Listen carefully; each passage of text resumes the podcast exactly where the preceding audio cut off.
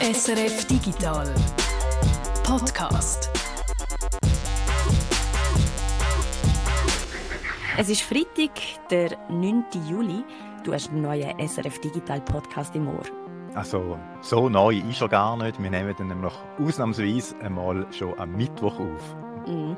Und warum sagen wir euch das? Naja, weil ihr es vielleicht so oder so schon beim ersten Beitrag könntet merken.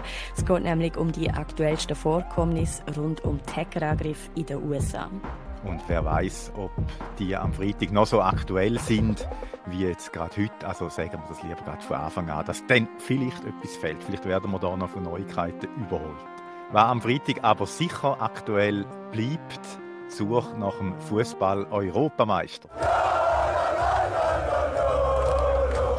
Und vielleicht ist es euch ja nebst all dem großartigen Fußball, wo gespielt wird, und den feurigen Emotionen, die gelebt werden, auch aufgefallen. Es hat ziemlich viel Werbung am Spielfeldrand. Eine davon ist ziemlich auffällig, leuchtet in Orange. Just Eat, der Essenlieferdienst, wo äh, von der EM wahrscheinlich nicht schlecht profitiert, so wenn man die Aufmerksamkeit anschaut, was durch das überkommt. Ich habe darum einmal nachgefragt, ob man sich beim äh, Essensliefer-Business eigentlich eine goldige Nase verdient hat, weil äh, ja, das kostet ja noch einiges, so EM-Sponsoring, ob da vielleicht der Boom in der Corona-Shutdown-Zeiten so quasi äh, die Marketingkasse ordentlich gefüllt hat. Und ich habe diese Woche wieder gespielt, wie so oft nicht nur ein Spiel, sondern gleich mehrere. Zwei davon, die habe ich euch am Montag gezeigt, zwei Indie-Games. Warum gerade die im 2021 so viel von sich reden machen wie vielleicht noch nie, auch das klären wir im aktuellen Digital-Podcast. Mein Ich- Name, Sag du? mein Name Martina Gassner. Ich bin der Reto Wittmer.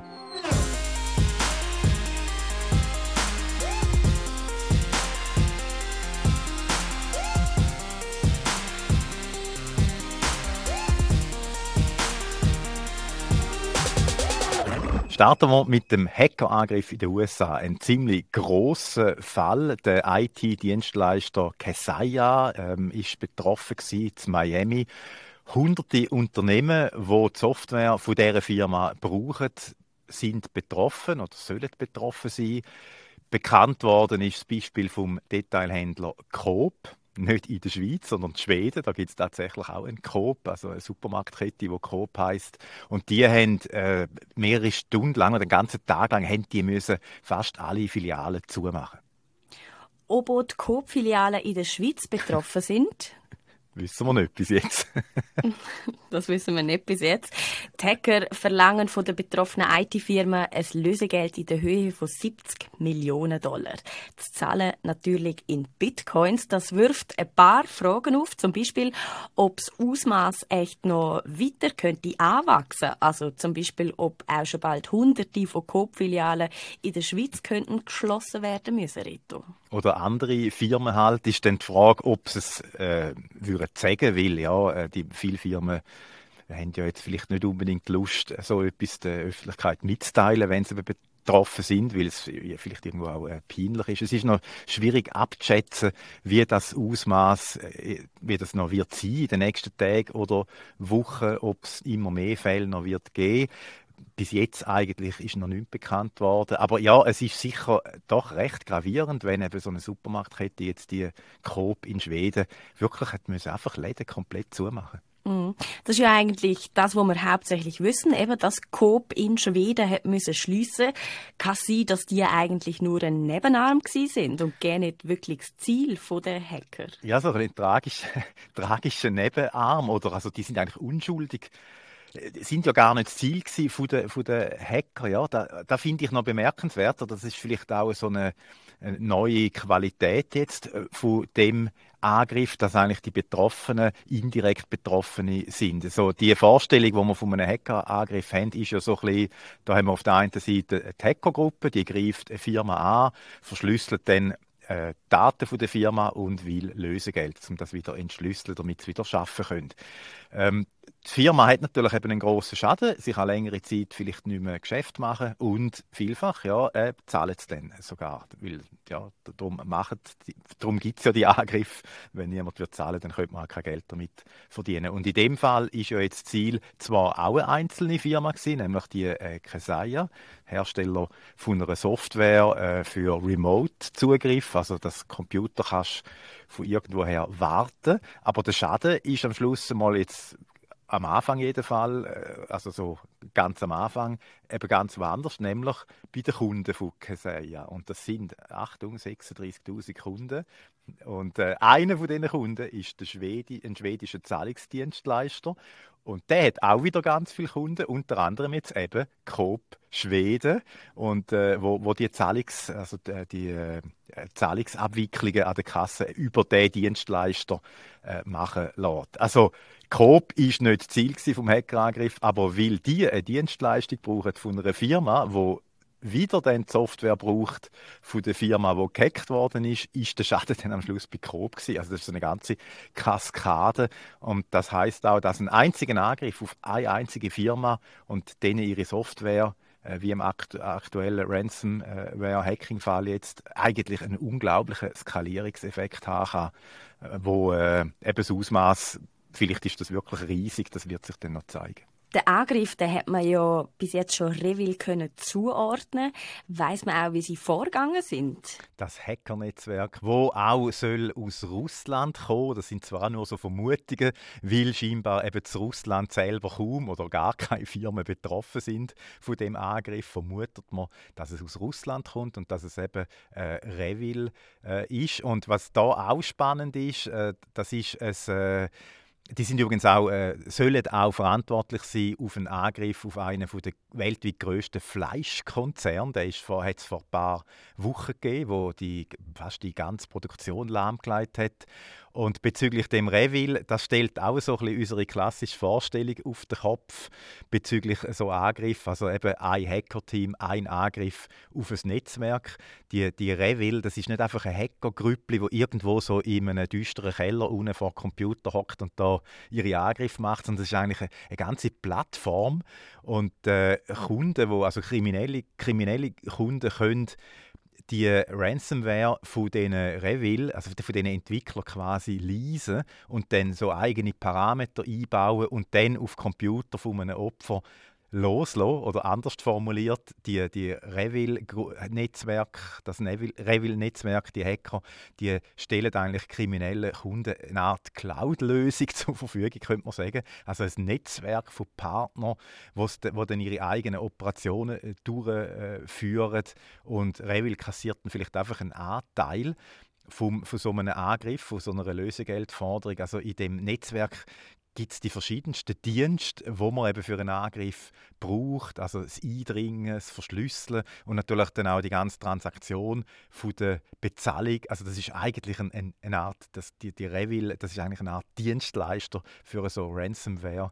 Angriff, das finde ich auch noch sehr faszinierend. Also das, da, das zeigt eigentlich also die Professionalisierung von dem äh, Business und die Komplexität auch, um da eben dann wirklich können sagen, die und die sind es gewesen. Das ist wahnsinnig schwierig. Mhm. Wer auch immer es war, sie verlangen Lösegeld, und zwar nicht zu knapp 70 Millionen Dollar in Form von Kryptowährung, also Bitcoins im konkreten Fall. Das ist bei so Angriffen eigentlich meistens so. Man will mhm. ja anonym bleiben.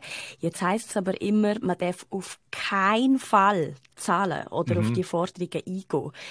Macht das Sinn und warum ist das so? Äh, ich würde auch sagen, nicht zahlen wäre sinnvoll, weil natürlich jede Zahlung, die die überkommen, ähm, motiviert, um es nochmal zu machen, weil offensichtlich lohnt es sich dann. Und es ist auch bekannt, dass eben viele Firmen wirklich zahlen, weil es einfach, äh, sie, sie können es quasi zumachen weil, weil sie ihre Daten nicht mehr überkommen. Also das ist ein Problem, aber ja, grundsätzlich nicht zahlen. Und bezüglich äh, Bitcoin, also das vielleicht so ein kleiner Lichtblick auch für oder, oder eine Warnung an die, die so Angriff machen. Da mit dem Anonymen stimmt ja auch nicht so ganz oder nicht hundertprozentig. Das zeigt ja das Beispiel auf den Angriff auf die Benzinpipeline in den USA, wo es im Mai gegeben hat. Dort äh, hat ja das Unternehmen, das ist genau so ein Beispiel, die haben gezahlt, oder? Ähm, über 4 Millionen Dollar. Und da haben aber Ermittler vom FBI, wir haben da im Podcast auch schon drüber geredet, ja eben eine, so ein Wallet, also so eine digitale Geldbörse, identifiziert, wo eben die Hacker wahrscheinlich gebraucht haben, um die Zahlung äh, einzutreiben vom Ölpipeline-Unternehmen. Und so haben sie dann können mehr als die Hälfte vom Lösegeld eigentlich sicherstellen. Also man könnte sagen, so in dem ewigen Katz und Maus in dem ewigen Katz- und Maus-Spiel zwischen den Hacker und Behörden haben wenigstens da, haben eigentlich Behörden mal die Nase vorne gehabt.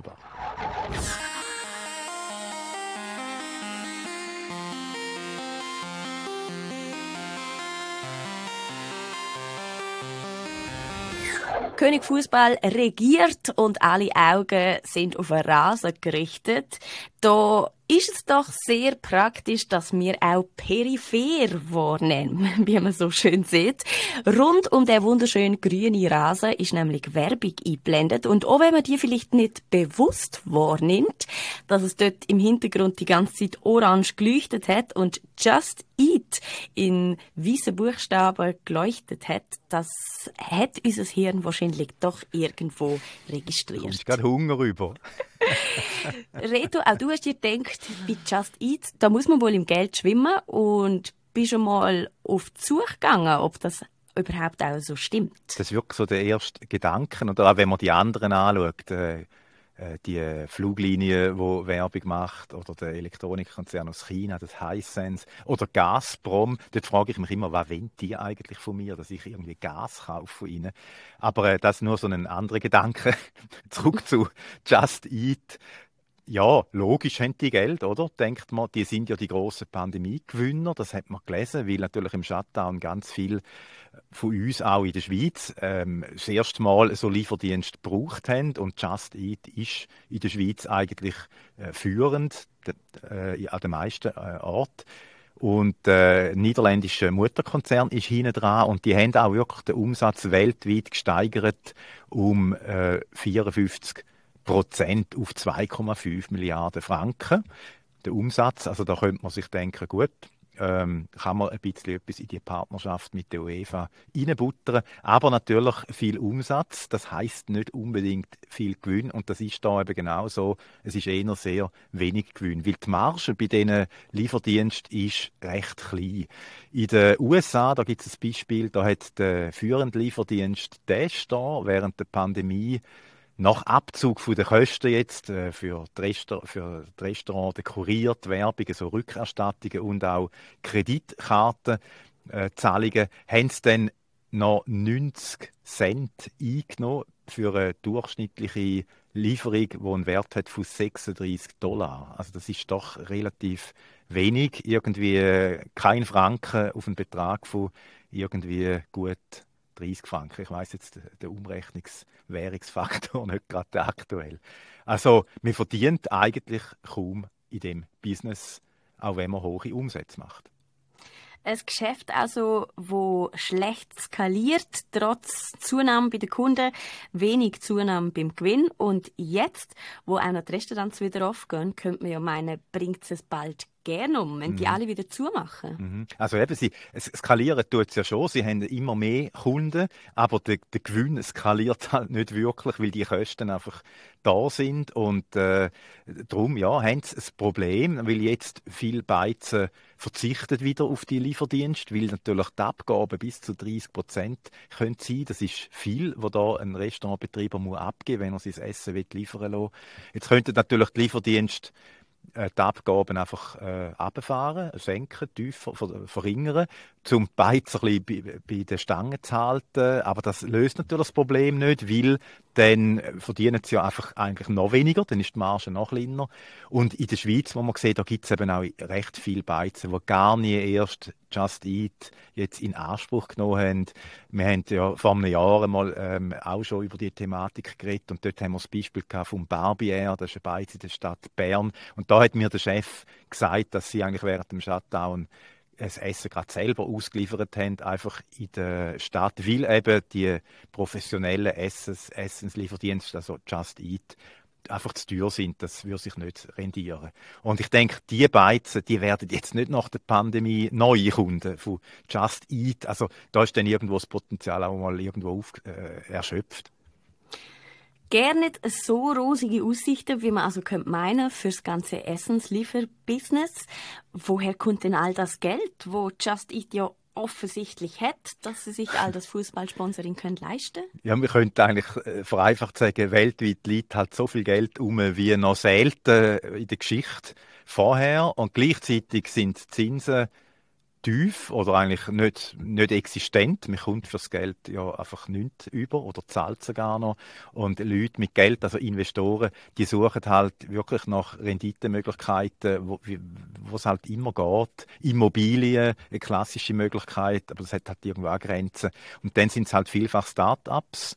Und da hoffen dann die Investoren, dass es irgendwie ein neues Facebook äh, daraus gibt, jetzt bei den Essenslieferdienst, denken sie vielleicht, dass denn das Just Eat könnte sein. Und ja, es ist halt ein bisschen ein Wett auf die Zukunft. Entweder hat Startup Erfolg und dann kannst du richtig Geld verdienen oder es hat keinen Erfolg und dann hat man halt das Geld äh, verlacht und es hat nichts gebracht. Und das ist da schon noch ein bisschen offen jetzt äh, bei den Essenslieferdiensten. Das ist ein großer Kampf äh, vor allem auch in den USA, wo's, wo's, äh, wo Uber Eats am Start auch noch ist und eben der ist da wer sich da will durchsetzen also die, die schenken sich momentan nichts und keiner verdient aber wirklich etwas. Hm. Tönt äh, jetzt irgendwie gerade nochmal weniger rosig, als ich es sowieso schon angenommen habe, Reto. Da muss man doch irgendetwas machen können, oder? Abgesehen von einfach auf Just Eat wetten und äh, zu investieren und zu hoffen, dass die am Schluss alle anderen kaputt machen. Kann man denn da nicht am Geschäftsmodell noch ein etwas drehen? Ich denke schon, dass das müssen. Also das mit dem Skalieren, das ist natürlich das Geschäftsmodell und also so einfach möglichst groß werden, dass dann vielleicht die reine Masse den Gewinn bringt.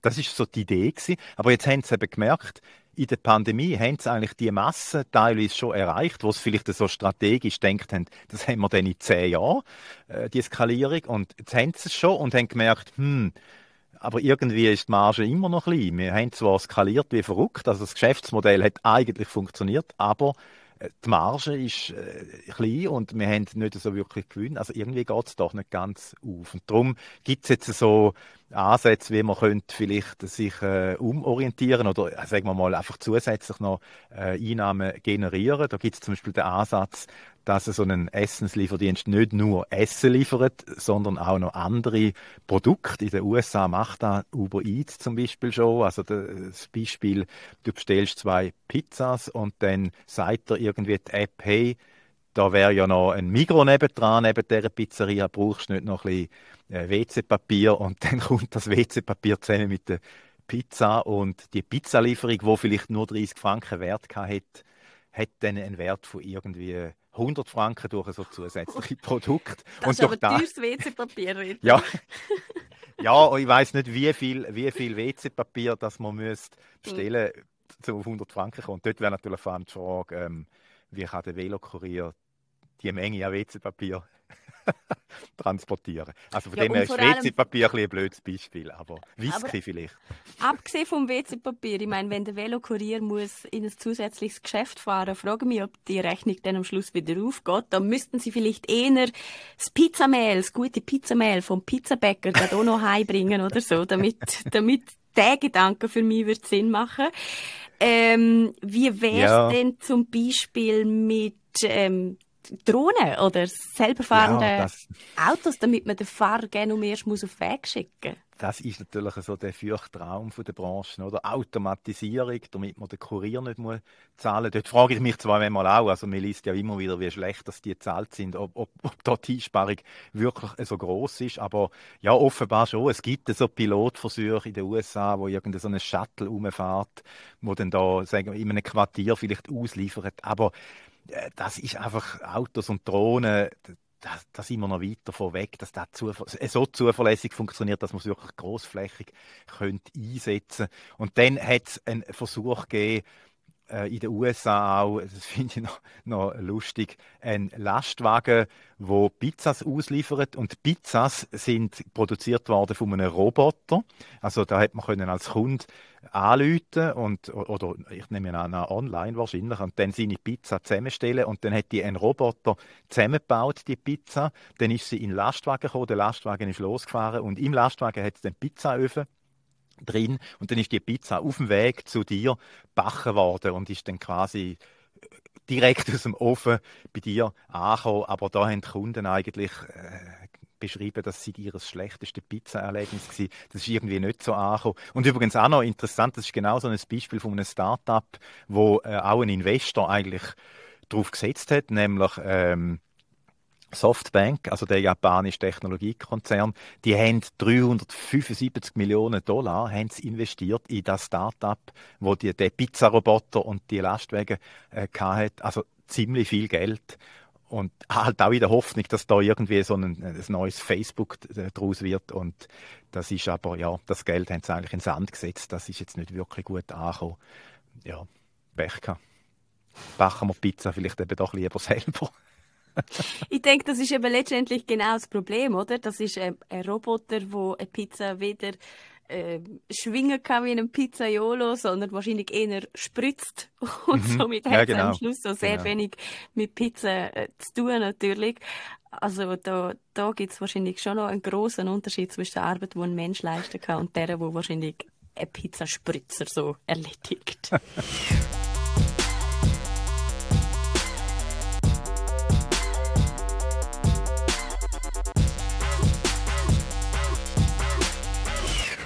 reden wir auch bei unserem nächsten Thema nochmal über so einen Corona-Gewinner, wie eben die Essenslieferdienst. Die Gaming-Industrie gehört auch dazu. Sie äh, profitiert von Corona, hat man jetzt immer wieder können lesen in den letzten Monaten. Ich habe da mal so ein paar Zitate aus der FAZ. Die Games-Branche profitiert von Corona oder der Stern Corona kommt der Gaming-Branche zugute oder der Spiegel Boom für die Gaming-Branche. Also da scheint etwas dran zu sein. Und vielleicht haben die auch ein bisschen mehr Gewinn von ihrem Umsatz als dessen Lieferdienst, Martina. Ja, die Leute haben nicht nur mehr Geld investiert in Videospiele, sondern eben auch viel mehr Zeit, weil man halt auch viel mehr Zeit die hat. Also es tönt eigentlich wirklich nach einer durch und durch positive Bilanz, zumindest eben auf den ersten Blick. Weil auf den zweiten Blick, da muss man sagen, ist auch das ein zweischneidiges Schwert. Mhm. Langfristig, da kann auch ein Haufen Kosten auf die Branche zu, wo es so nie irgendjemand eingerechnet hat. Also gerade die grossen Studios, die stecken eigentlich mit drin in so einem Produktionsstau viele Gaming-Studios, die funktionieren sehr ähnlich wie zum Beispiel große Filmstudios. Die haben riesige Teams, wo vom äh, Kostüm bis hin zur Technik, über die Kameras bis hin zu den Schauspielern, alle müssen irgendwie zusammen arbeiten. Die haben zum Teil nicht können richtig filmen, also Motion Capturing, wo man viel macht für Videospiele. Die haben nicht können in die Studios zum Synchron sprechen. Die haben alle nicht können zusammen arbeiten. Die Umstrukturierung ins Homeoffice von Hunderten von Programmierern ist auch nicht ganz so einfach bei so grossen Datenmengen. Also da gibt es wirklich ganz große Produktionen, die sich gerade enorm verzögern. Also es generiert große Kosten und gleichzeitig kommt, kommt kein Geld rein, also weil, weil, weil es keine Spiele können verkaufen weil die immer wieder verschoben worden sind, auch jetzt wieder. Genau, also angefangen von ganz teuren Lizenztiteln, wo sicher schon vorab einen Haufen Geld gekostet haben, namentlich das Harry Potter Game, wo Anfangsjahr hat sollen rauskommen, Hogwarts Legacy oder auch das Herr der Ringe Game, Gollum, das Batman Spiel, Gotham Knights, also da hat man schon vor vielen Jahren viel Geld für Lizenzen gezahlt, aber bis jetzt haben sie nicht rauskommen, obwohl es schon hätten sollen. Oder auch die grossen Produktionen, wo immer viel Geld versprechen, weil es Fortsetzungen sind, schon ein Haufen Fans haben. Äh, Gran Turismo 7 zum Beispiel ist jetzt gerade wieder verschoben worden. God of War 2 kommt auch nicht das Jahr raus. Kerbal Space Program, auf das viele schon sehnsüchtig warten, schafft es 2021 ebenfalls nicht in Regal. Aber dir sind natürlich die Spiele gleich nicht ausgegangen, oder?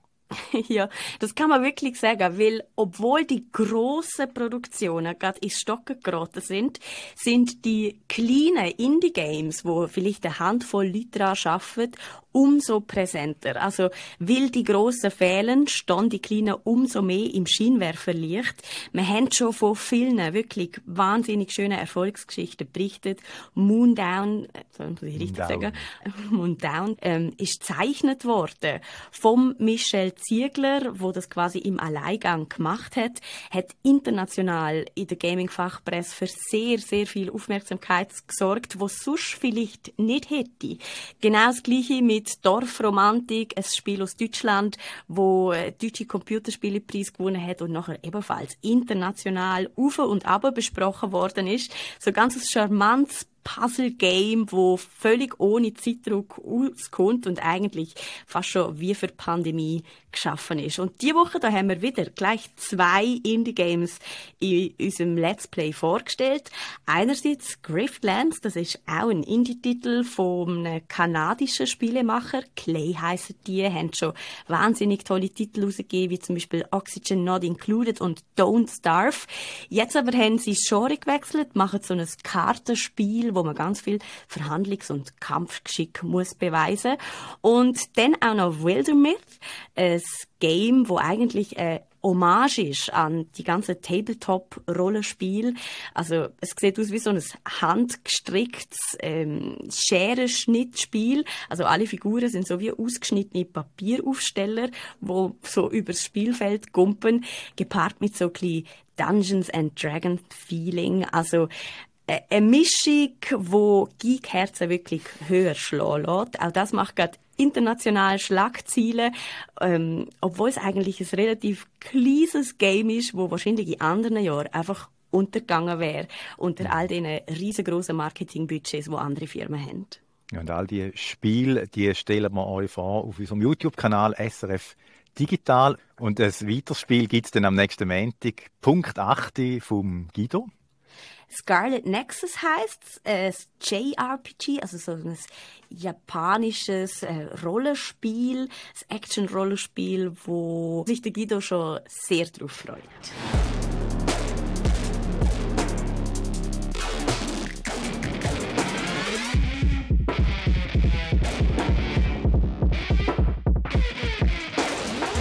Vielleicht gehört ihr ja auch zu den Glücklichen, wo jetzt dann bald in die Ferien kommen und vielleicht geht es ja sogar als Meer mal wieder. Und wäre es nicht schön, vom spektakulären Köpfler oder am Korallenriff ein tolles Foto mitzunehmen? Guido, du bist der, der bei uns in der SRF Digital Redaktion immer dafür verantwortlich ist, was man alles unters Wasser ziehen kann und was geschieht nicht. Darum geht die Frage an niemand anders besser als an dich. Sag mal, was braucht es eigentlich mittlerweile zum Unterwasserfötteln? Das sage ich sehr gern und ich habe es so aufgebaut. Ich sage zuerst, was es so gibt auf dem Markt, dann sage ich, warum das alles Mist ist und dann sage ich noch einen Keimtipp, was wirklich funktioniert stattdessen. okay, genau so machen wir es. Also, was gibt es alles Sinnloses, wo überhaupt nicht funktioniert? Also zuerst mal die Smartphones selber, oder? Die sind heute mittlerweile eigentlich fast immer wasserdicht. Je nach Modell sagen sie einen Meter oder fünf Meter. Und dann sagen sie aber immer auch gerade, dass das nicht zum Schwimmen und Tauchen denkt ist, sondern eher gegen Wasser, das drauf spritzt oder wenn man es mal so unabsichtlich in einen Pool fallen lässt und dann aber wieder rausnimmt. Und wenn es dann noch um Meer geht, wo Salzwasser ist und eben nicht Süßwasser, dann erst recht nicht. Also einfach das Wasserdichte von den Smartphones, das Gefühl haben, das ist gut, die kann man jetzt einfach mitnehmen, um tauchen, das ist sicher keine gute Idee. Äh, Kompaktkameras, die gibt es aber, da gibt es Modelle, die wasserdicht sind, manchmal auch so bis 30 Meter oder so. Äh, und dann gibt es für größere Kameras gibt's Hüllen, also, und da gibt es eigentlich zwei verschiedene Typen. Es gibt weiche Hüllen, das ist so wie ein Plastiksack, wo man vorne am äh, Objektiv festschraubt und dann hinten einfach noch den Rest von der Kamera umschließt. Die sind in der Regel ein bisschen günstiger als die Härtehüllen, die ich jetzt gerade drauf komme. Die passen auch auf irgendeine Kamera, weil der Sack in der Regel groß genug ist. Kannst aber in der, in der Regel nicht wahnsinnig tief runter mit denen ähm, und sie sind auch zum Bedienen nicht wahnsinnig praktisch, weil man halt durch den Sack irgendwie muss auf Knöpfe können drücken von der Kamera. Und dann gibt es eben noch Härtehüllen, also wo eigentlich die Form von der Kamera haben, in einem harten Kunststoff. Die müssen dann natürlich genau auf die Kamera passen. Die gibt es nicht für jedes äh, beliebige Modell, sind in der Regel auch ein bisschen teurer. Dafür kann man dann aber auch ziemlich tief runter damit gehen, gehen tauchen und sie sind halt bequem zum Bedienen, weil es außen am Plastikgehäuse auch Knöpfverlängerungen hat, sozusagen, um die Knöpfe der Kamera zu bedienen. Tönt alles aber gerne nicht so verkehrt. Warum ist das trotzdem alles Mist? Ähm, aus vielen verschiedenen Gründen. Das eine ist, ähm, gerade so Smartphones, Kompaktkameras, die arbeiten in der Regel mit Autofokus und Autofokus ist eigentlich immer verwirrt von Zeug im Wasser. Also wenn das nicht absolut das klarste Wasser der Welt ist, dann schwimmt halt immer irgendwie so ein bisschen Sand und Partikelzeugs äh, im Wasser umeinander und der Fokus versucht dann auf das zu fokussieren und schnallt nicht, dass du eigentlich den Fisch hinten dran gern scharf hättest. Also du hast dann entweder einen Haufen Fotos, wo einfach der Sand scharf ist im Wasser und der Fisch hinten dran nicht, oder der Autofokus braucht einfach lang, bis er sich entschieden hat und dann bist du immer zu spät wenn es dann die Kamera effektiv auslöst. Das ist das eine Problem. Das zweite ist das Licht. Je tiefer runter du gehst im Wasser, desto weniger Licht hast. Also wenn man so auf 10, 20 Meter äh, taucht, dann ist es halt einfach alles nur noch blau und grün. Also wenn du jetzt so gerade unter der Oberfläche am Schnorcheln bist, dann spielt das keine Rolle. Aber je tiefer runter gehst, desto weniger Licht. Und darum nehmen die Profis dann in der Regel riesige Skiwerfer mit runter, um schöne farbige Fotos machen vom farbigen Korallenriff und den farbigen tropischen Fisch. Und auf deinem Foto sind dann ist das alles einfach so grün, grau, blau. Und das dritte Problem, die Bedienung ist wirklich sehr anspruchsvoll. Oder? Nur schon einfach durch einen Sucher schauen, ist beim Schnorcheln oder beim Tauchen schwierig. Du kannst unter Umständen eben je nach Hülle die Knöpfe nicht richtig drücken. Wenn man äh, nicht so viel Übung hat mit Tauchen, dann ist es einfach auch nur schon schwierig, stabil im Wasser zu liegen und nicht die ganze Zeit auf und ab oder führen und hindern zu, äh, zu machen. Also einfach auch einen Ausschnitt richtig zu setzen, ist schwierig. Also wenn du nicht perfekte Bedingungen hast und nicht eine sehr geübte Taucherin bist und nicht Licht mitnimmst, dann ist die Chance, dass deine Fotos dann so ein bisschen enttäuschend sind, einfach recht groß und dann ist die Ausrüstung dann eben eher wieder teuer. Also wenn das ein Hobby ist und viel Geduld einsetzt und so langsam besser wirst, dann kommt es dann irgendwann schon gut. Aber für die meisten von uns sind wahrscheinlich die Fotos eben wirklich enttäuschend tönt irgendwie, als wäre es einfach nicht die beste Idee, unter Wasser etwas föteln zu wollen. Ich bin ganz ehrlich, ich wäre noch nie auf die Idee gekommen, so etwas überhaupt auszuprobieren.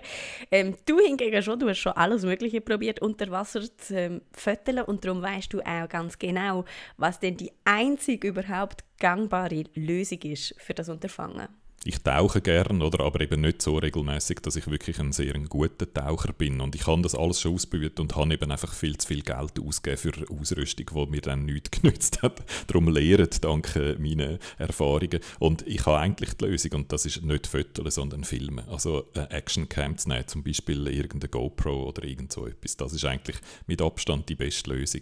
Für die gibt es Gehäuse, die meistens auch so bis 50 oder 60 Meter tief verheben was tiefer ist, als die meisten von uns je werden tauchen.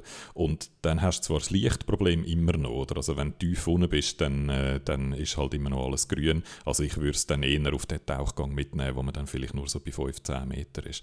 Aber der Fokus, das Problem hast du eben nicht mehr, weil die Actioncams in der Regel einen fixen Fokus haben, wo einfach alles scharf ist drauf. Und die Bedienung ist viel, viel, viel simpler, weil du einfach Record drückst vor dem Reingumpen und dann beim Aussteigen aus dem Wasser rauskommen gekommen, hast Stopp gedrückt und dann hast du sicher alles drauf gehabt, was du erlebt hast in der Zwischenzeit. Und dann würde ich noch einen, entweder einen Griff empfehlen, wo man so in der Hand kann heben und dort anzeigen, wo man es möchte äh, drauf, drauf haben wenn man das macht, unbedingt einen nehmen, wo man so mit einer Schlaufe oder so am Handgelenk kann festbinden kann, dass wenn einem die Kamera mal aus der Hand geht, dass man sie dann nicht verliert.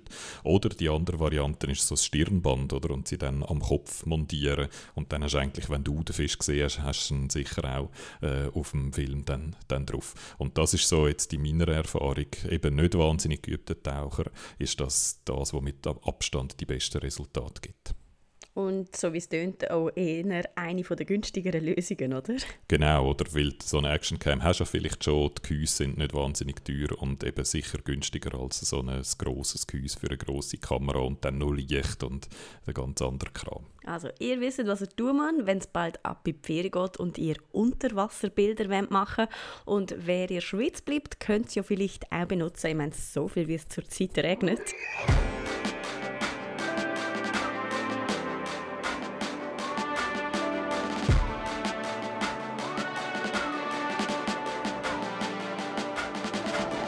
Apropos Ferien, in die hat sich unser Jörg Tschirre die Woche eigentlich verabschiedet, aber missen wir ihn im Digital Podcast heute trotzdem nicht. Als leidenschaftlicher Cineast nimmt sich der Jörg schon fast traditionsgemäß jedes Jahr frei, wenn das internationale fantastische Filmfestival in Neuchâtel wieder stattfindet. Und es ist ebenfalls schon fast Tradition, dass der Jörg in eben genau diese Ferien ein SRF-Mikrofon mitnimmt. Das gibt ihm und eben auch uns die Möglichkeit, mehr zu erfahren über die Leute, die diese fantastischen Filme machen.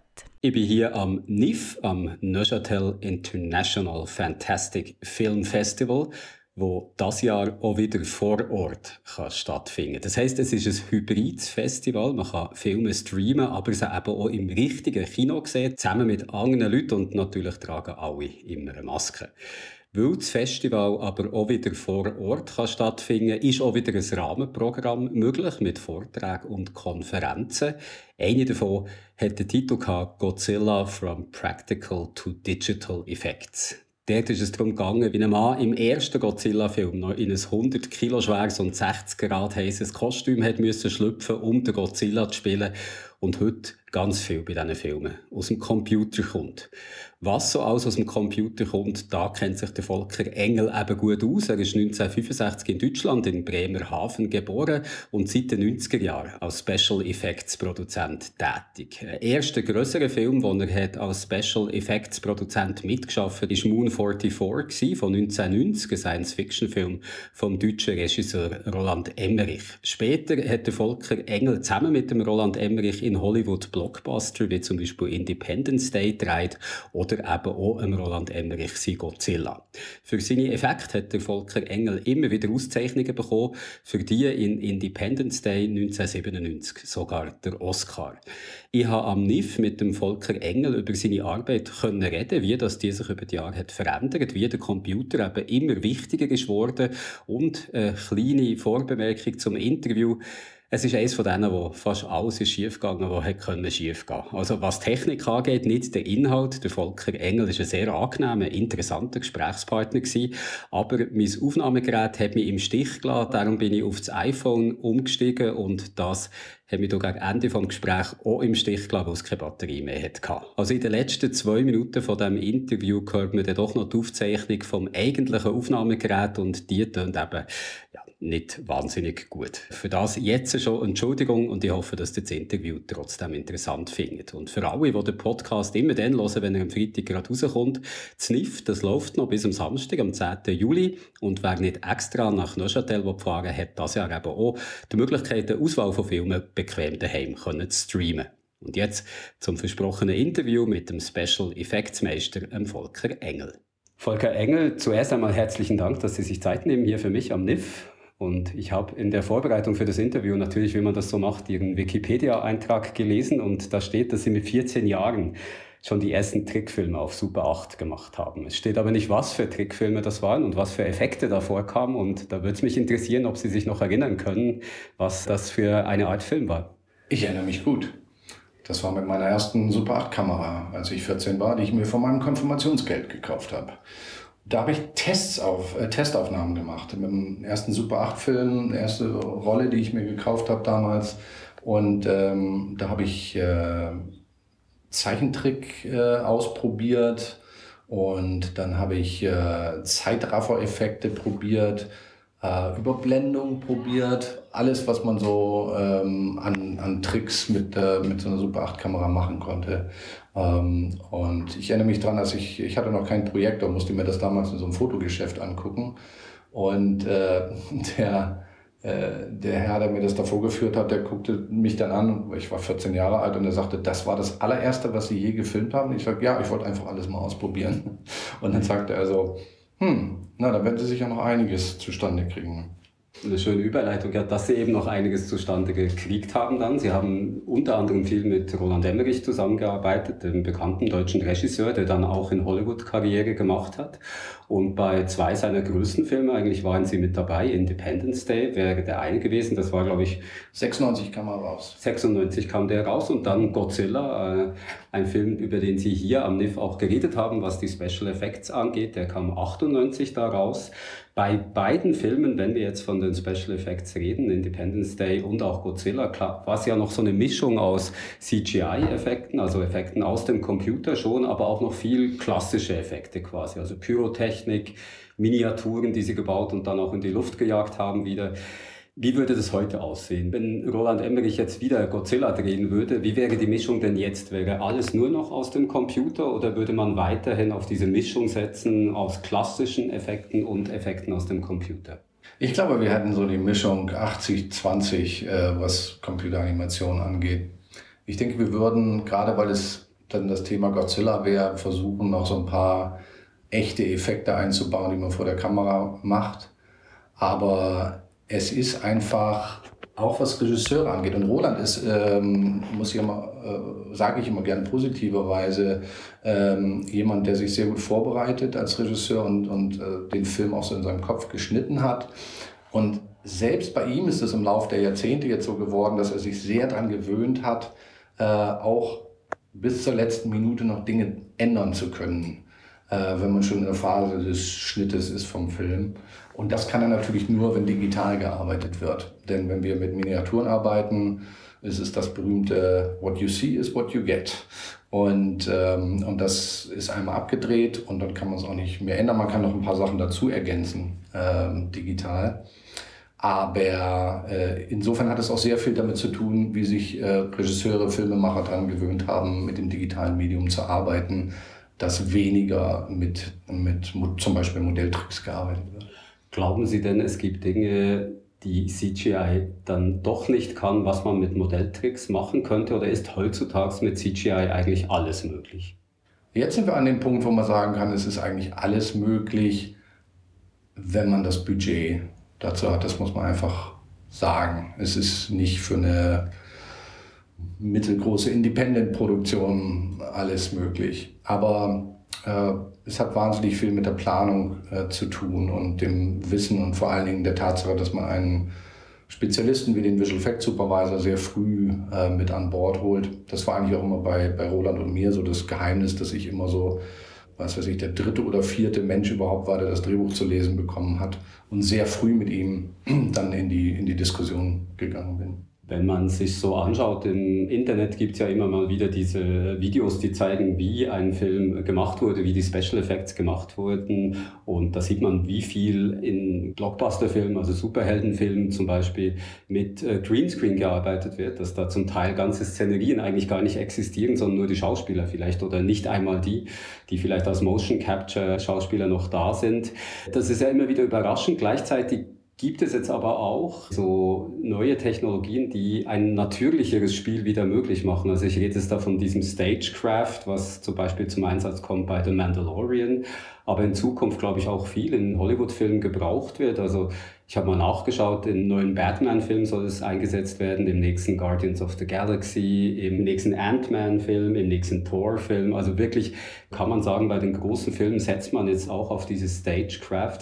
Wie beurteilen Sie das? Ist das die Zukunft der Special Effects, dass es eben, und da schnell zur Erklärung, was dieses Stagecraft eigentlich ist, das kann man sich vorstellen wie eine riesige Box eigentlich und die Wände sind hochaufgelöste Bildschirme, die die künstlichen Welten, wo sich die Schauspieler, Schauspielerinnen drin bewegen, eigentlich jetzt schon anzeigen, so dass sie dann auch auf die reagieren können und auch auf Special Effects, die in diesen Welten stattfinden, auf Figuren, die es nur am Computer gibt.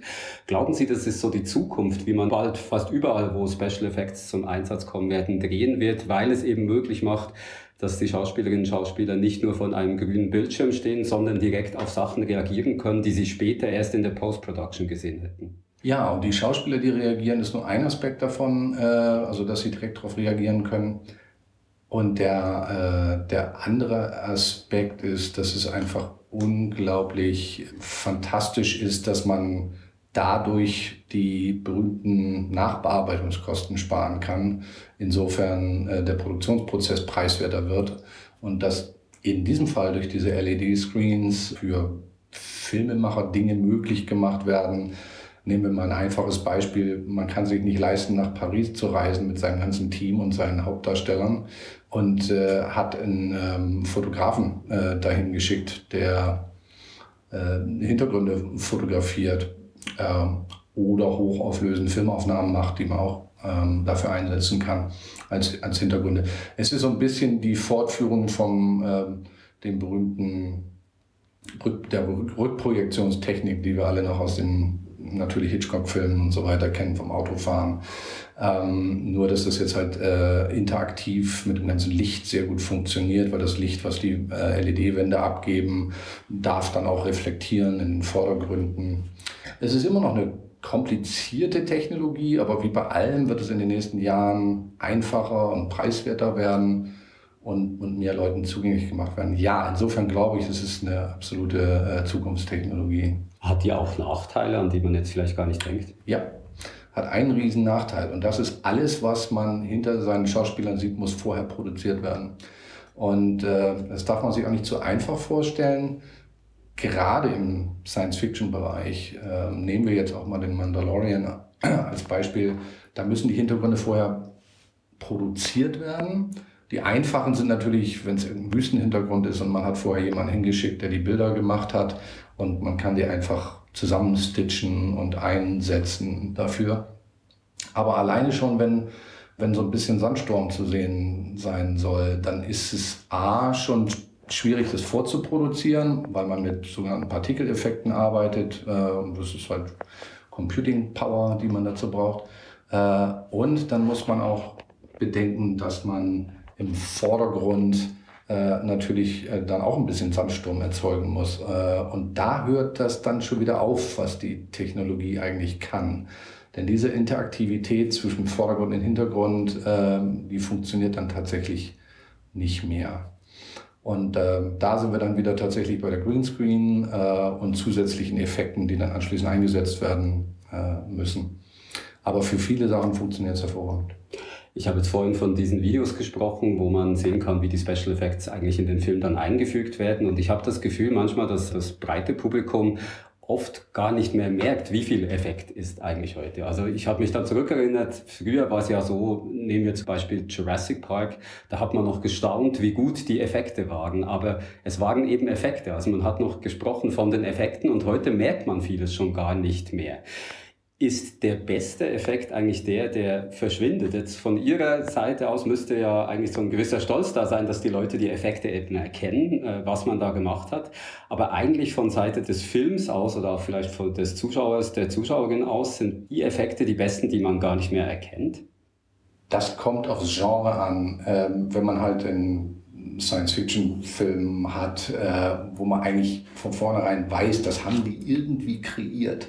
Ähm, und man wird nicht aus der Story rausgerissen. Das ist dann der entscheidende Faktor dabei. Man sieht einfach drüber weg. Man geht mit den Schauspielern, man geht mit der Emotion. Und äh, das sind dann erfolgreiche Effekte in dem Genre. Und dann sind es natürlich äh, Effekte wie auch oft in historischen Filmen zum Beispiel, wo man sich dann fragt, wie haben die den Hintergrund hingekriegt, dass das Kolosseum plötzlich wieder so aussieht, äh, als ob es gerade gebaut worden wäre. Ähm, und man sich dann ähm, entweder darüber keine Gedanken macht oder, oder man tatsächlich denkt, oh, da haben die ganz große Bauten hin, hingesetzt für bestimmte Gebäude, dann ist man natürlich sehr stolz, äh, wenn es niemand gemerkt hat, dass das ein Visual Effekt war. Wie wird es eigentlich weitergehen mit, mit den Visual Effects? Also wir sind jetzt, finde ich, in einem Bereich, wo es eben schwer ist zu unterscheiden, noch was ist echt, was nicht noch echter kann es zum Teil gar nicht werden. Ich weiß noch, als ich jünger war, habe ich mal so einen Artikel gelesen, dass die große Schwierigkeit wäre, auf immer sein Wasser realistisch darstellen zu können. Und äh, mittlerweile habe ich das Gefühl, ist man da schon viel, viel weiter. Also ich sehe zum Beispiel Wasser, wo ich zum Teil weiß, das muss ein Effekt sein, aber ich könnte es nicht mehr richtig sagen, ist es oder nicht.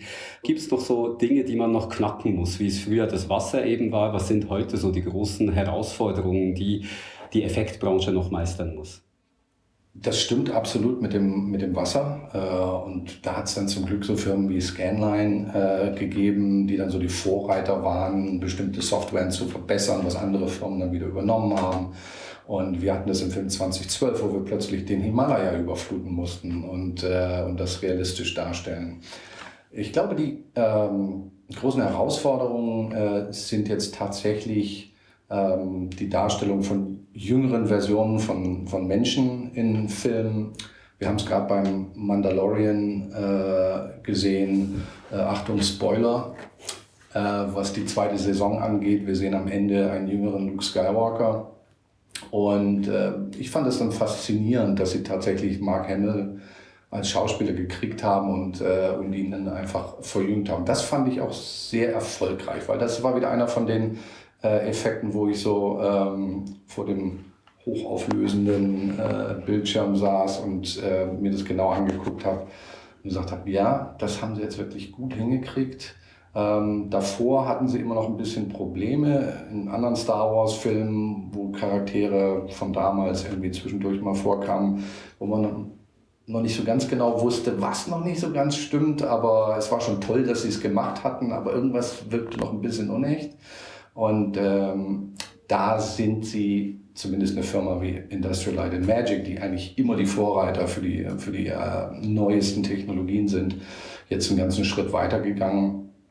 Und, ähm, und ich glaube, dass da wird jetzt, da werden jetzt eine Menge Drehbücher aus der Schublade geholt, äh, wo es wo es dann heißt, äh, warte mal, wir müssen noch eine Rückblende mit dem gleichen Schauspieler zeigen, der viel jünger ist, aber wir wollen keinen anderen Schauspieler dafür nehmen und können uns das jetzt auch leisten. Ne? Es geht dann immer darum, dass dann eine Software eingesetzt werden kann, die das Ganze etwas preiswerter macht und dann auch für so mittelbudgetierte Filme erschwinglich ist. Sie reden jetzt selbst von Software. Wir haben es ja schon gesagt, bei den Special Effects hat sich das Gericht schon verschoben, weg von den praktischen Effekten, also Miniaturen etc. hin zu Computereffekten.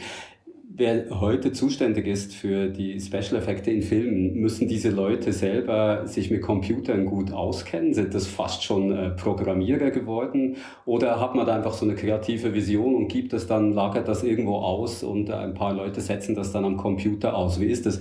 Muss da ein Grundverständnis da sein für den Software-Teil der Effekte oder kann man das immer noch so jemandem abschieben quasi? Also es ist eigentlich relativ einfach äh, zu erklären. Am Beispiel von, äh, von meinem Berufszweig äh, ist es tatsächlich so, ich muss wissen, was machbar ist. Ich werde niemals die Zeit haben, äh, immer selber eigene Software-Updates Software auszuprobieren. Ähm, da fehlt mir einfach die Zeit. Es gibt zu viele Software und zu viele Updates ähm, und was man dann damit machen kann. Aber man, man sollte sich auf dem Laufenden halten, was gemacht werden kann. Das ist der ganze Punkt. Und dann, was man nicht unterschätzen darf, ist tatsächlich ähm, diese Vorstellungskraft zu besitzen, zu kommunizieren, was man sehen möchte. Und da mit dem äh, sehr talentierten Artist, der am Computer sitzt, zusammenzuarbeiten, äh, auch in einer motivierenden äh, Funktion, die man, die man dann hat, dass er auch wirklich das, äh, er oder sie, das Letzte rausholt äh, aus, aus der Software und was man damit machen kann. Es ist nach wie vor, muss man dazu sagen, der Computer ist der Hammer, der den Nagel reinschlägt und es ist der Artist, äh, der, der äh, einfach eine, eine unglaubliche ähm, Vision besitzen muss, das umzusetzen. Und meine Aufgabe ist es natürlich, die zu kommunizieren, in welche Richtung das, das gehen soll. Sie sind jetzt schon über 30 Jahre im Geschäft. Sie haben einen großen Wandel da miterlebt. Wenn Sie jetzt zurückschauen auf all die Sachen, die Sie gemacht haben, auf all die Effekte, gibt es so den einen Effekt, auf den Sie besonders stolz sind oder der Ihnen irgendwie aus irgendeinem Grund besonders am Herzen liegt? Ja, es gibt äh, eigentlich es zwei verschiedene ähm, und die sind beide aus dem Film Independence Day. Und ähm, das eine ist tatsächlich äh, die Explosion vom Weißen Haus. Und äh, das hat auch damit zu tun, dass das irgendwie so ein ikonischer Shot geworden ist, der ähm, auch wenn die äh, Academy Awards laufen und es ist so, das wird so ein Reel gezeigt von ikonischen Momenten aus der ganzen Filmgeschichte, ist mit Sicherheit die White House-Explosion mit dabei. Da ist man natürlich schon ein bisschen stolz drauf. Und wir haben uns da ja extrem darauf vorbereitet, ähm, das dann auch gleich beim ersten Mal gut hinzukriegen und nicht fünfmal zu drehen, bis es dann mal gut aussieht. Und, äh, und das andere ist, äh, ist ein Shot, äh, der kursierte auch gerade so ein bisschen im Internet, so Instagram und Facebook. Ähm, und ich weiß noch nicht mal, wer den ausgegraben äh, hatte. Das ist so ein Vorher-Nachher wo wir die Maschine des Präsidenten, die Air Force One, vor so einem äh, schönen Sonnenuntergang zeigen. Das ist so ein Establishing Shot, wo noch so zwei Düsenjäger mitfliegen. Und die Düsenjäger äh, waren etwa sieben Zentimeter lang. Ähm, die habe ich selber irgendwie für drei Dollar bei Toys R Us gekauft. Und das äh, Modell der Air Force One äh, ist tatsächlich ähm, so 50, 60 Zentimeter langes äh, Plastikmodell, sehr schön äh, mit Details versehen von unseren Modellleuten. Und die ist an 0,07 Millimeter dünnen Angelschnuren aufgehängt vor einem vergrößerten Fotohintergrund. Und wenn ich sage vergrößert, meine ich auch groß. Der war also tatsächlich so dreimal sechs Meter ungefähr groß. Und den haben wir ganz langsam auf Schienen dahinterher äh, hinter dem Modell geschoben. Und äh, wir hatten die äh, Stage äh, bei unser Studio ein bisschen eingenebelt. Und dann kam es nur noch darauf an, äh, eine ganz schwebende Bewegung mit der Kamera zu machen, so dass das so aussah, als ob ein Begleitflugzeug äh, jetzt die Air Force One aufgenommen hat. Und da hat niemand je gemerkt, dass das jetzt zum Beispiel nicht aus dem Computer kam oder nicht real gefilmt wurde. Und es waren halt so ein paar Bastelmodelle und, und Tricks. Das war ja früher auch wahrscheinlich mehr noch basteln, was man da machen konnte und auch so ein bisschen am Modell eben ausprobieren. Hat die Arbeit früher mehr Spaß gemacht, die Special Effects Arbeit, als man noch mehr mit Modellen gearbeitet hat? Das hat sie, ähm, weil es eben sehr haptisch war und ähm, zum Beispiel heutzutage gibt es natürlich auch den Geruchsfaktor nicht mehr, wo man irgendwo ähm, dann ins Studio kommt und es riecht irgendwie nach Holz und Farbe und, und so weiter. Äh, das ist schon so ein wichtiger Punkt und dann auch die Kollaboration mit, mit Leuten, wenn man, wenn man so einen Modellshot aufbaut, äh, wo man so 10, 12 Leute drumherum hat und alle so Hand in Hand an etwas arbeiten, ist eine ganz andere Erfahrung, als jetzt individuell mit den, ähm, mit den Künstlern am Computer zu arbeiten. Ich würde allerdings betonen, es ist eine andere Arbeit. Für mich ist es jetzt schwer zu sagen, weil jetzt wachsen natürlich sehr viele in diesem Berufszweig auf, ähm, die ähnliche Dinge machen, wie ich sie gemacht habe, die nichts anderes kennen, als das äh, digital zu machen. Ihnen wird es nicht auffallen. Mir fällt natürlich der Unterschied jetzt extrem auf von dieser, äh, von dieser Teamarbeit, die wir damals gemacht haben, äh, mehr zu diesem Individualismus mit den einzelnen Artists. Auch das sind natürlich ganz viele Artists, äh, die teilweise auch an einem Shot arbeiten ähm, und unglaublich begnadet ähm, sind mit dem, was sie da machen. Das, das ist eine andere Form von Spaß, äh, das mitzuerleben. Auch in einer anderen Form interaktiv. Ähm, weil natürlich der Artist auch seine eigene Handschrift mit reinbringt. Das, das kann auch großen Spaß machen.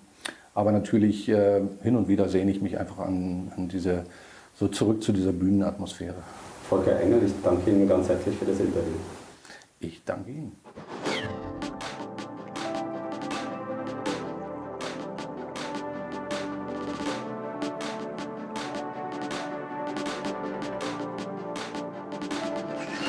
Sind fast am Ende vom Podcast, aber eben noch nicht ganz, weil ihr habt uns noch Feedback geschickt auf unseren letzten Podcast, wo es unter anderem um Kopfhörer gegangen ist. Und da schreibt uns der Simon, dass wir noch eine Sorte Kopfhörer vergessen haben, und zwar Bone Construction, also Knochenleitungstechnologie Kopfhörer. Guido, ich habe noch nie in meinem Leben von dem gehört.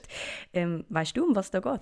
Ähm, ich habe schon mal gehört von dem, aber es ist jetzt auch nicht etwas, wo, äh, wo nicht zuvorderst war bei mir äh, im, im Gedächtnis. Bone Conduction übrigens, Knochen, oh. Schall, Kopfhörer heißen die auf Deutsch. Ähm, und die funktionieren ganz anders als alle anderen Kopfhörer. Die tun nämlich nicht Luft bewegen mit einer Membran, so wie das jeder Lautsprecher und jeder Kopfhörer macht, sondern die setzen auf einem Knochen. Also die sind nicht im Ohr, sondern so in der Gegend vom Ohr, irgendwo da hinten auf dem Knochen drauf und setzen dann den Knochen in Vibration und dann wird der Schall eigentlich über den Knochen übertragen in dein Mittelohr.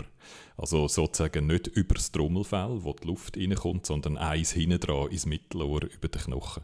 Und das hat äh, zwei äh, grosse Vorteile. Ähm, also sagen wir, es ist für eine bestimmte Anwendung ist, äh, ist ein großer Vorteil, nämlich dein Ohr bleibt frei.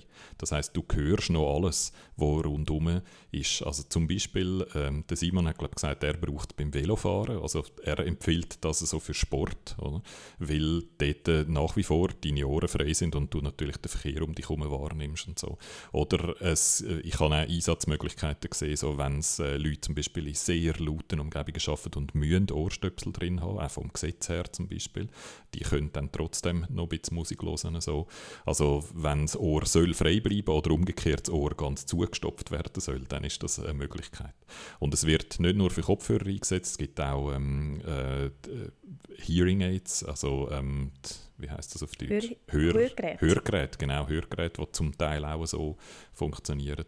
Und sogar noch interessante Sachen, ähm, Musiker tun manchmal ihre Instrumentstimmen so, die nehmen dann so die Stimmgabeln und nehmen sie ins Maul, dass sie äh, irgendwo beim Kiefer hin an einen Knochen angeht und aber weiter schwingt und dann wird eigentlich der Ton von der Stimmgabel über den Knochen in dein Ohr übertragen und du hast die beiden Hände frei, um nachher deine Violinen oder so zu stimmen. Und es gibt scheint sogar die Legende, dass der Beethoven, der berühmte äh, Komponist, der Ludwig äh, Beethoven, der ja äh, taub worden ist mit der Zeit, dass der so über irgendwie ein Stecken ans Klavier angehebt hat und dann an einen Knochen, um äh, die Vibrationen vom Klavier so noch, so noch können, äh, zu hören. Also es ist so eine sehr eine interessante Technologie und ist aber, glaube ich, eine totale Nische. Oder? Ich habe so beim Schauen nur sehr wenige Anbieter gefunden in diesem Bereich. Es ist nicht wahnsinnig teuer, also von dem her es ist sicher etwas, wo man so für Sport äh, vielleicht sich mal kann überlegen kann. Der grosse Nachteil Nachteil in der Regel ist, dass die einfach nicht sehr gut tönen. Dass, also wenn es einem dann doch noch wichtig ist, dass so beim Sporttreiben die Musik ein bisschen Bass hat und ein bisschen Action macht, dann ist das vielleicht nicht eine gute Idee. Aber der Simon sagt, wenn die Tonqualität nicht wichtig ist und einfach willst, können telefonieren oder Podcasts hören oder so, dann ist das eine coole äh, Alternative. Der Simon erklärt uns vielleicht noch, wieso er die Kopfhörer braucht, weil der Simon, der wird Gast sein bei unserem SRF bei den Leuten in ein paar Wochen dann. Da lernen wir ihn dann noch näher kennen kennen. Es hat auch noch mehr Feedback gegeben auf unseren letzten Podcast. Feedback, wo wir fast schon herausgefordert haben. Im Interview mit der Caroline Fuchs haben wir euch quasi indirekt oder ehrlich gesagt auch ziemlich direkt dazu aufgefordert, das ein oder andere Haiku zu Analsex zu schreiben. Und ihr habt euch natürlich nicht zweimal bitten lassen. Es ist ein bisschen gegangen, bis äh, der Damm gebrochen ist. Und dann hat der Marcel eins geschrieben. wow! und dann hat der Marcel eins geschrieben und nachher ist es dann mit jedem eigentlich immer noch pornografischer geworden. Darum würde ich sagen, lesen wir einfach Marcel sein vor, so als einen ersten, noch einigermaßen okay Einstieg und die anderen könnt ihr dann in Ruhe auf dem Discord äh, nachlesen, wenn, wenn euch dann ist. Marcel sein Analsex-Haiku geht so. Penis ist Foodie, dafür braucht es wahnsinnig viel Vaseline. Gut, oder? Also ist es, ist es ein Haiku, fünf Silben, sieben Silben, fünf Silben. Und äh, man muss, glaube ich, noch hinten anfügen, dass Vaseline nicht eine gute Idee ist, habe ich gemeint. Es ist, glaube ich, so äh, ölbasierte äh, Loops vertragen sich nicht gut mit Kondom, darum sollte man das, glaube ich, vermeiden. Aber äh, also die Caroline Fuchs hat da sicher wieder einen, einen Rat, äh, wo in die andere Richtung läuft, als die, die da der Marcel seinem Haiku gibt. Der Caroline Fuchs habe ich die Haikus natürlich ebenfalls wie versprochen weitergeleitet und sie findet sie also allesamt der Burner. Wenn ihr die anderen Haikus auch noch lesen wollt, dann könnt ihr das, wie der Gita schon gesehen hat, auf unserem Discord machen, wo wir auch sonst 24-7 für euer Feedback empfänglich sind. Und was sonst eigentlich völlig unpornografisch ist. Einfach, dass das auch noch gesagt ist.